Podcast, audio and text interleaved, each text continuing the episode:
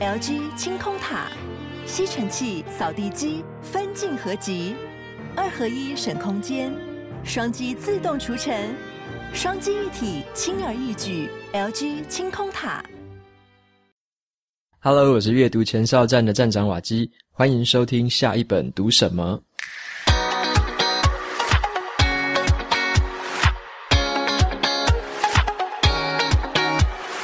今天我想要和大家分享的这本书，它的书名叫做《深度数位大扫除》。这本书是我在今年大概五六月份左右的时候读过，然后我后来用了书里面的方法，直接用到我的生活上，然后我也把这本书的内容整理成了一个算是范本，然后照着做。最后做完之后，我觉得对我的收获实在非常的多，所以这本书我想要分享给你知道。它里面在讲一个重点的观念，叫做数位断舍离。那数位断舍离的话，可能很多人都有听过，可是却不太知道怎么做，或者说它的概念到底是什么。OK，那我会想要分享这本书，其实也有一个原因啦，因为最近呢，有一个 Podcast 的听众，他有写信给我，那么我就来念一下这个信里面部分的内容来给大家听一下。他说：“嗨，瓦基，我是 Ruby，是一位 Android 的使用者。”没有办法直接在 Podcast 上面留言，所以想说私讯也可能会漏掉，就用信箱来留言给你了。这几天趁着工作有空档的时候，听了好几集，在其中第九集脑力全开的时候，听到作者有分享四种数位恶棍，其中呃，你有提到一本深度数位大扫除，希望有机会能听你分享这本书。呃，数位科技有时候对查找资料非常方便，但是面对社群软体的吸引，会导致时间都浪费在无意识的滑手机，其实真的很困扰，而且自己也知道这样真的是很不好。OK，我这边先中断一下，就是如果你是 Android 的用户，或者说你不是苹果的使用者，你还是可以在电脑上下载 iTunes，然后在 Apple Podcast 上面留言。我有写过一篇教学文章。只要简单的，好像三个步骤、四个步骤就可以办到这件事情。那我把这个文章的链接也留在我的 Podcast 的说明栏里面。那么接下来我再念，他说也听了你分享，你把没有帮助的 APP 删除了。那么瓦基，你会觉得你与身旁的朋友聊天的时候会有隔阂吗？可能对方追追剧的时候想要找你讨论，可是你却没有追剧的习惯，或者是他看到某一则新闻想要跟你分享，但是你却没有 follow 到等等的。前阵子我关掉了我的脸书还有 IG，维持了一年左右。我发现我跟身边的朋友讲话有点接不起来。除了限制自己开社群软体的时间之外，还有什么方式呢？OK，所以他问的问题其实很有意思哦，就是呃想要我来分享《深度数位大扫除》这本书，然后呢也提到了一个问题，就是说如果把那些 APP 都删掉了该怎么办？OK，那我先简单剧透一下啦，我其实。把那些 APP 删掉是在我的手机上面，我把它删掉了。但是我的电脑上面还是可以去使用这一些 APP 的，也就是网页版。所以我等一下会用这本书来具体的说明我是怎么样来控制，嗯，手机或者是那个桌上型电脑或笔电上面使用的比例或配置。然后你有提到另外一件事情是说追剧啊，如果说你没有在追剧，然后别人跟你聊追剧怎么办？那像我自己就是没有在追剧的人，那我就会。诶，装傻或傻笑，没关系啊，反正这个没有追剧也还好啦。你可以聊其他东西啊，你跟对方应该还有其他东西可以聊，我是这样觉得，不会不至于说，诶，没有追剧，然后就好像很干，好像没有东西可以聊。好，那同样的道理啊，你可以想成一样，新闻的话，我是这样看啊，如果很重要的新闻，一定会传到你耳边，或者说很重要的新闻一定是到处都在传嘛，然后你的手机打开来，电脑打开来，一定都是嘛，所以很重要的一定会让你知道啦。那如果对方知道的新闻比你多很多怎么办？没关系呀，你就让他讲嘛，就是从他身上学习，这也是一个很好的方式啊。他花这么多的时间学了这么多的新闻，就是帮你浓缩一下讲给你听，这也是很不错的啦。所以我是觉得有时候还是要取舍一下，就是你是不是在做自己真正重要的事情，然后你错过了一些其他的事情，那那些事情是对你来说相对不重要的。我觉得这是还好的，因为人的时间有限啦，你还是要选择一些是真正重要的事情，那那些不重要的事情你要看开，还是要放掉这样子。我自己是这样看的。OK，那接下来的话，我们就继续来看这本书的内容。这本书的话，它的作者叫做卡尔纽波特，他是一个教授，在美国。然后这本这个人蛮怪咖的，他就是他不太用社群媒体啦。我记得他好像是几乎什么 FB 啊、IG 什么 Twitter 都没有。然后他就是有一个个人的网站。现在他就是专注的在讲那关于就是深度工作力啊，或者什么深度学习力之类的。他上一本书就是深度工作力啊，很有名。那这本书的话，就他推出的时候就叫做，嗯、其实英文的书名叫做《数位极简主义啊，然后中文才翻译成什么深度大扫除。那你可以想成是呃数位断舍离的另外一个讲法就对了。所以在这本书里面，我主要要讲的就是数位断舍离这个概念。你要怎么样把自己呃的生活跟数位的这些杂讯所区分开来？好，那这本书他在讲的有三个重点，就是说，他说呃世界上面。就是越来越多的这种数位资讯，然后越来越快速，媒体也非常的泛滥，然后世界非常的喧嚣嘛。我们有时候会觉得说，好像外面的世界很纷乱这样子。然后他觉得这个时候你反而需要更专注在自己的内心，更专注在自己手上的事情。好，那他讲讲的第二个就事情就是说，科技到来到底带来了哪些价值？科技到底带给你哪些好处？这些事情是我们在运用很多科技的时候，必须先想清楚的一件事情。而不是已经用了这个科技，然后沉迷进去，然后无法自拔之后，有时候你可能就真的无法自拔，你永远就是脱，就是爬不出来了。那他会很很提醒，就是说我们必须要有一些使用科技的方式跟心态，很随时注意的自己到底是使用了哪些科技，为什么要用。好，那最后一个当然就是他就是认为说，生活才是你的主要核心，科技要当成是辅助，而不要反过来让科技主宰你的生活。所以他提倡的就是这一种数位断舍离的这种理念。那么在这本书里面，他用了蛮多的章节去讲一些像是媒体怎么样干扰我们啊，媒体怎么样吸引我们的注意力啊，讲了很多的这种故事，然后还有讲了一些科学的研究，说我们如何容易的被这种分心的这种来源给吸引，然后如何容易被这种娱乐性啊，或者说那种什么垃圾新闻之类的所吸引。好。那接下来的话，他在这本书里面还分享了一些实际的方法了，就是所谓的数位断舍离的一个方法。他分享的这个方法其实是一个三十天的过程，然后是一个你可以实践、你可以拿去直接用，是一个算是工具跟步骤的一个手法。那么我也简单分享一下，说为什么我当时候对这本书有兴趣，为什么会想要读这本书。其实我在嗯、大概一年半之前。我有先读过另外一本书，叫做《原子习惯》。这本书大家应该都读过了，很多人都应该读过。那《原子习惯》，我读完那本书之后，我稍微做了一件事情，就是我那时候觉得自己 FB 还有 IG 就是用太多了，所以我那时候试着用《原子习惯》的方式去戒掉这一些呃社群媒体。然后我那时候大概做到的一个程度，就是说我把我的手机上面的 FB 的 APP 还有 IG 的 APP。甚至是那个 P P T T 的 A P P 把它删掉了，然后我也限制自己每一天可以用这些社群媒体的时间。我那时候设定的目标是每天只能用一个小时，一个礼拜呃有五个工作天嘛，用一个小时。然后假日的时候我是没有特别限制自己啊，所以那时候我做到的程度大概是这样。我那时候觉得好像这样就差不多了，结果后来我发现有一个困扰我的问题，就是说因为我在科技上班嘛。然后下班或者是假日的时间所剩不多了，然后我又经营阅读前哨站，然后后来甚至还开始经营，像现在我在经营那个下一本读什么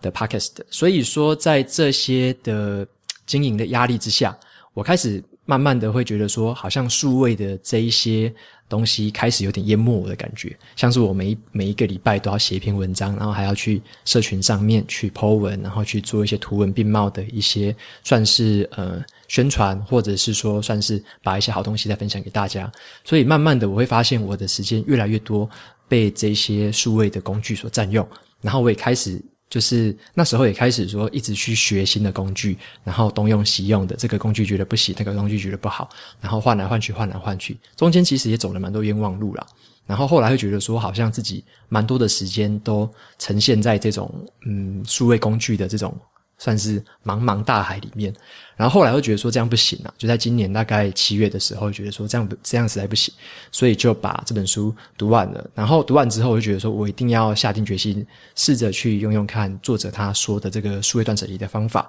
所以那时候我才把这本书认真的读完，然后真正去做里面给我的一些练习，这样子。那么我在这本书的文字版的书评里面，其实我还做了一件事情，因为我觉得这本书有一点可惜的地方是，它都是用纯文字的方式来讲这些步骤跟方法，所以那时候我开始在做的时候，就觉得说，嗯，如果它这个书的一些步骤跟手法，如果可以做成有点像一个模板，可能就是呀一步两步三步，然后让我填空，然后这样子的话，应该会让我比较好执行，会让我比较有一个图像化的概念。我比较喜欢图像化这个方式啊，所以我自己在做完了一次练习之后，我也把这一个这本书的内容，它所有的步骤，它所有的概念和问题，我把它整理成了大概三个 A4 大小的页面的一个范例档案。那我这个范例档案的话，也放在我的部落格上面，可以给大家免费下载。所以如果你有兴趣的话，你可以直接到我的呃连接里面，我那个 Pocket 上面会留一个连接，就是你可以去那边下载我的数位断舍离的范本。你下载回去的话，你也可以照着用，上面可以直接填空，填上你要做的一些步骤跟流程。那么接下来的话，我就跟你分享说，我在七月一号到七月三十号，总共三十天的时间，我做数位断舍离这边。然后，呃，实际上用的方法回答的哪些问题？然后最后的感想是什么？也就是，其实走完了一次，就是代表了这本书整个的一个从头到尾的一个实践了。那么，我接下来就跟你分享一下这本书，它在做数位断舍离的第一个步骤。第一个步骤当然是你要先理解什么叫做数位断舍离嘛。那作者他用的英文是比较叫做数位极简主义，它代表的是一种运用科技的理念。指的是你把这些连线上网的时间放在很少数精心挑选的活动上面，然后那些活动可以很强力的去支持你所重视的事物，你也很乐于错过其他一切的事物。那么这个理念的话，在于说你要把你自己接触到的数位科技，尽可能的去做筛选跟精简，留下那一些真正有重要、真正可以帮助你的东西。所以，在这个就是第一个步骤了，就是你先理解了数位极简主义之后呢，你会回答自己一些问题。这些问题包含了这样子，呃，作者第一问的第一个问题就是说，你使用了哪些科技？你现在使用了哪些科技？所以这个时候你就可以开始去想说，呃，你到底现在手边有用哪一些科技？包含了你用的 3C 产品，手机啊、平板，然后或者是有些人会有电视啊，还是什么音响之类的。好，你有哪些硬体？OK，那接下来的话，你要想你有哪些软体？例如最常见的，大家应该都 FB 嘛，IG 嘛，然后有些人甚至会用 Dcard，然后 PTT 之类的。你用了哪些软体？这个应该是非常的多样。那作者希望你先把这些东西放在心里面。他说，你把这些东西列下来之后，你会发现原来你使用了这么多的科技。然后他说，呃，他这边有讲到一个故事，我觉得很有趣。他就说，像是在 Google 工作的一个前 Google 的工程师，他曾经出来之后啊，受媒体的访问。他之前在 Google 里面是做广告的，然后他就出来的时候，他就告诉那个外面的媒体，就是告诉他们说，那 Google 其实到底在做什么呢？他说，他们主要的问题就是在于说，大部分的这些活动，除了是吸引广告商之外，那就是吸引你的眼球嘛。他们做的很多事情都是为了吸引你的眼球，然后甚至是他们做的很多 APP 也是尽量吸引你，可以一直使用，让你一直使用下去。他就说了一句话，觉得很有趣。他说：“烟草公司只想要你的肺，但是这些 APP 的商店，他们想要的是你的灵魂。”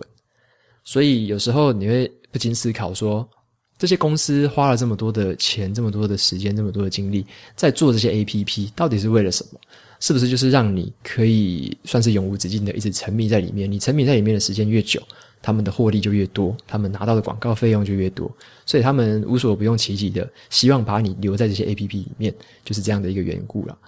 那么接下来的话，你还要认识的第二件事情就是说，这些科技到底对你带来了什么好处？举个例子来说，像我自己的话，呃，最常用的就是手机嘛，像是我自己用的是 iPhone。然后这个 iPhone 到底对我带来什么好处？是让我可以很快速的联络我的亲朋好友呢？还是让我可以很快速的追剧呢？还是让我可以很快速的看新闻呢？到底是可以做什么事情？那有很多的 APP 嘛，有很多的功能，这个就是你要开始去想，到底这些媒体、这些这些科技到底对你带来什么好处？那么像是还有一些科技啊，像是什么社群媒体，或者说像是 YouTube 啊，像是那个网络的论坛啊，像 PTT 之类的。这些东西到底对你带来了什么好处？是让你获得了一大堆的杂讯呢，还是让你获得一大堆很有价值的资讯呢？这个不一定啊，见仁见智，看你怎么用。那么再来一个，就是如果你是用一些硬体的部分，像是我自己有在用电子书，然后我就觉得电子书的话是可以让我在外面的时候比较方便的携带，可以看书的一个方式，所以我会觉得说电子书对我应该算是蛮有价值的一件事情。所以这边你就要去思考说，哪一些科技对你带来了真正的价值？好，那最后一个就是说，其实有一些事情你放弃之后，可能会带来很大的不便。例如说，你如果数位断舍离的第一个步骤是你要把手机丢掉，或者说你不要用手机了，那这可能会对你带来是非常大的不便，可能会大幅影响你生活的一件事情。所以，手机说不定在我们现在这个生活是非常必要的一件事情，但是还是端看你怎么去使用它。那么有一些些的电子产品可能就不是那么样的必要，所以你还是可以去想说，到底哪一些东西对你是真正呃必不可缺的。OK，那再来的话，数位断舍离的第二个步骤就是真正的重头戏了。他说的就是你要花三十天的一个完整的时间去做数位断舍离的这个动作。简单来说，数位断舍离它有五个步骤，在这三十天里面，第一天的时候，你就要开始去规划一件事情，就是说。你现在到底使用了哪些工具？把刚刚你想到的那些工具全部放上来，这些数位工具你全部把它罗列起来。好，列起来之后呢，你就在第一天去开始分，先先去分类一次。你要分类哪一些东西叫做可有可无的，把那些东西都暂停下来。举个例子来说好了，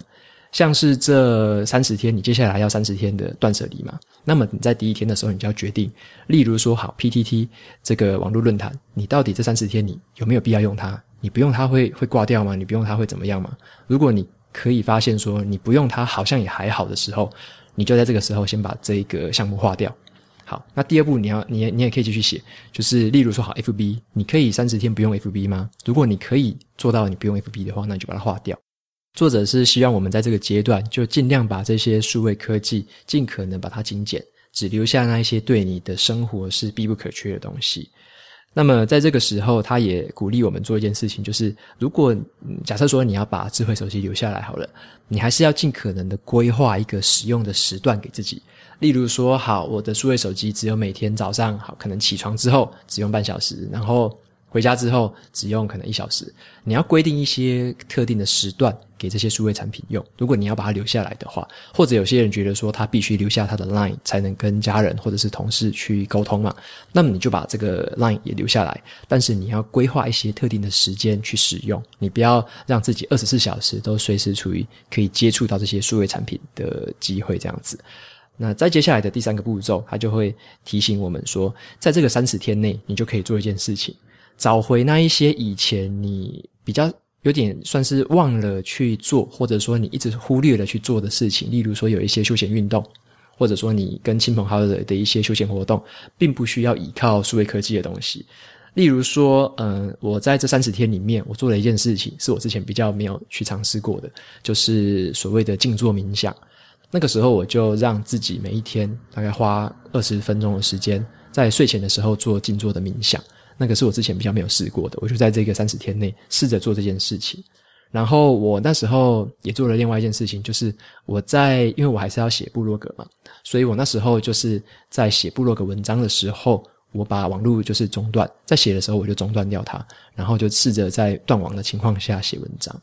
还有一件事情，就是因为我自己是蛮喜欢跳国标舞的，我喜欢跟我的舞伴练舞。然后我自己的话，就是在那段时间里面，我也提高了自己练舞的一些时间。像是我那时候的六日，我就尽可能的拿来练舞，然后试着去做一些平常数位科技可能占了太多时间却没办法做的事情，然后把那一些时间拿来跟亲朋好友相处，这样子。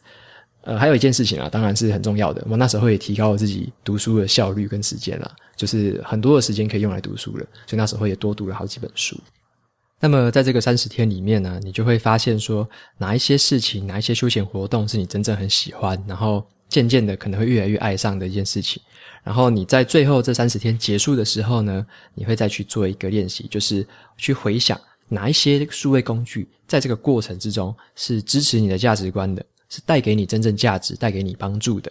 例如我自己来说啦，我在这三十天里面，我还是持续的用笔记型电脑嘛，因为我还是必须要经营我的部落格，还是要经营我的一些社群，所以我还是有使用笔电。这笔电对我来说是不可或缺，像是包含智慧手机，这对我来说还是不可或缺的一件事情。那么我在这个途中也有发现说，像是我自己常常使用的 Evernote，现在换成了 Notion，那还有一个软体是 Trello，这个两个软体。两个软体对我来说也是不可或缺的，因为我在经营部落格或在写文章的时候，都是必须仰赖这两个软体做一些排程或规划。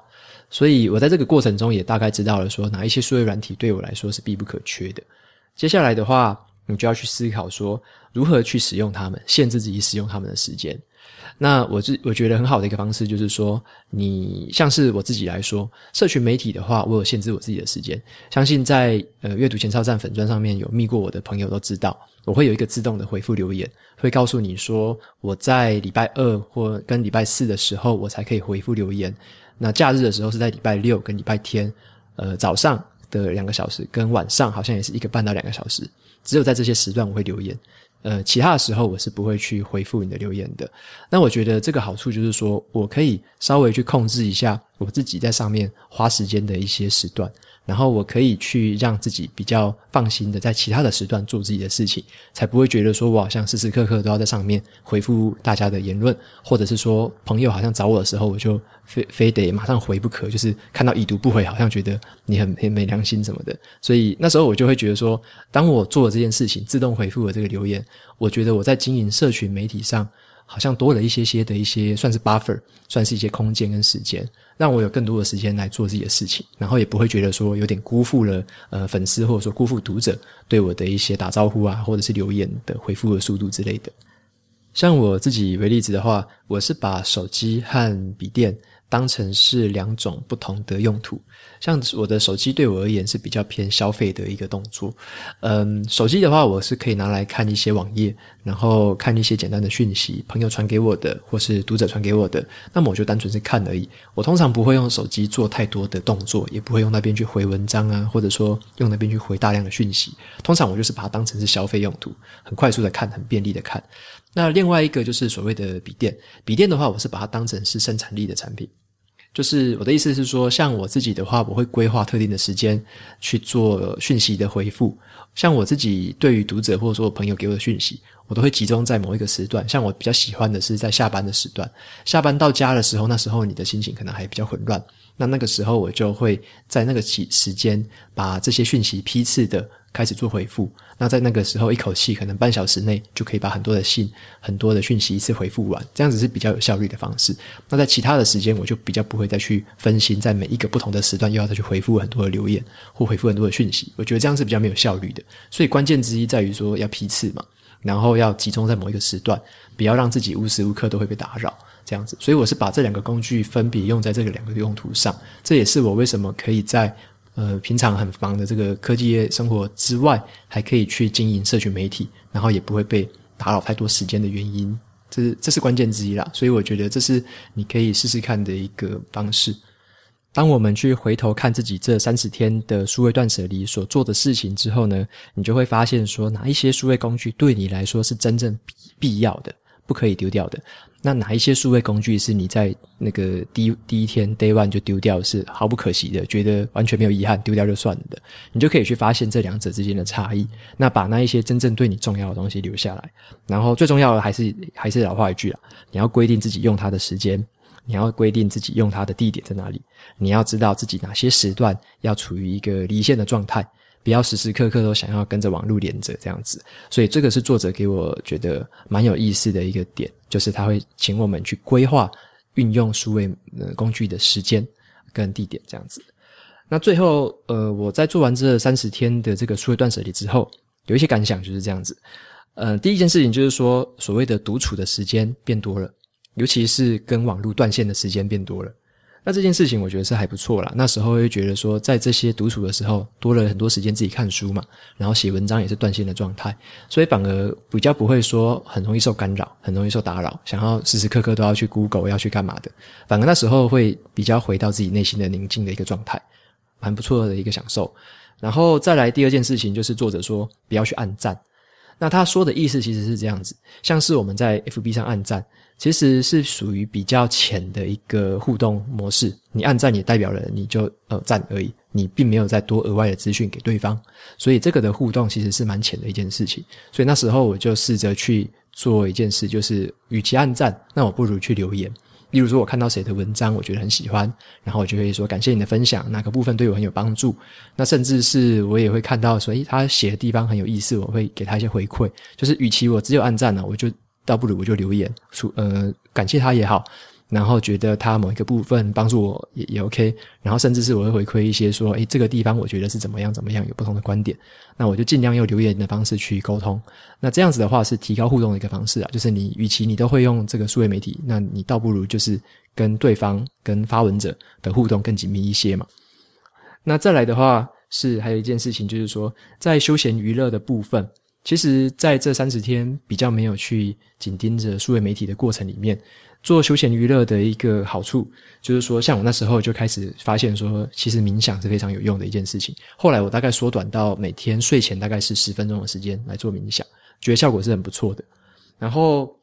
作者有提到一个观点，我觉得很有意思。他说，不要把休闲当作是那种，有时候就是有些人会觉得无所事事，好像就是休闲，好像一回家直接瘫在沙发上就是休闲。作者说，有时候刚好跟我们想的相反。当你觉得回家的时候，你完全躺在沙发上，什么都一动也不动。然后单纯看电视，单纯刷剧，什么也不动，脑袋也不动，这个时候反而是最容易消耗你心力的时候。他说，有时候要反过来想，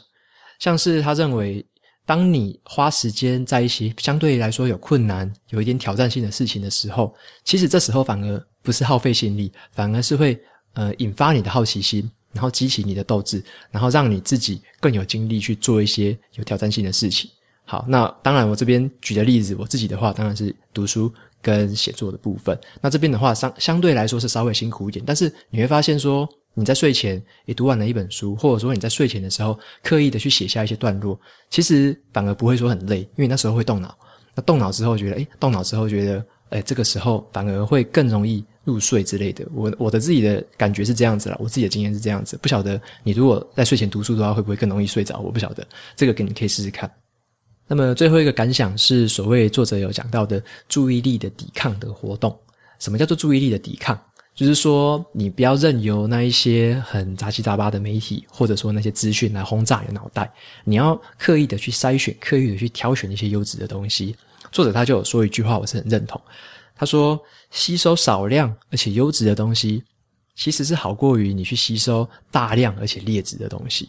我觉得这句话是非常的正确啊。少量优质有时候带来的效果是好非常多的，然后你如果是大量或劣质，你可能会让自己脑袋已经被轰炸的，就是精疲力竭，然后甚至也没有什么吸收，没有什么养分，这样反而是比较不好的。像我之前有接触到的一个媒体，就是《华尔街日报》，这是风传媒推荐给我的。它是需要付订阅费的一个新闻媒体啦，那也是世界上应该算是首屈一指的权威。除了《纽约日报》之外，《纽约日报》是免费的一些文章，然后其他的深入文章你还是要订阅。那《华尔街日报》是你一开始就必须要订阅，所以在像这种文章的话，他说的就会是比较深入，而且比较中肯的一个观点。那他分析的这个产业数据啊，或财经的走向之类的，其实都会来得更为精确，就对了。然后我之前。有时候看那种雅虎新闻，可能就无聊看一看嘛。那现在的话，其实你会发现，看久了《华尔街日报》，看那些雅虎新闻，其实是完全看不下去的，就觉得，诶，这个媒体怎么品质这么低落？好了，我也不是在在数落他了，只是说有比较的话，你就知道真的有很大的差别。这个真的要尝试过才知道。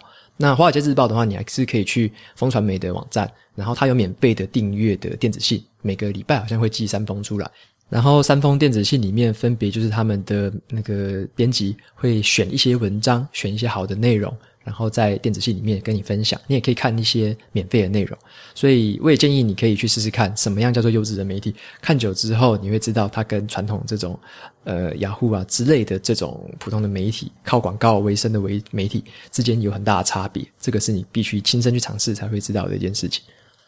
所以，以上就是今天跟你分享的这本书《深度数位大扫除》的内容。那你想要做这三十天的数位断舍离的练习的话，真的是非常推荐你可以到我的部落格下载这个免费的范例，可以下载回来自己照着做，会发现有很大的收获。相信你可能收获跟我不太一样，但是每个人都有每个人的想法，跟每个人不同的使用情境，所以你可能也会不同的收获。也欢迎你可以在练习之后也跟我分享一下你自己的感想。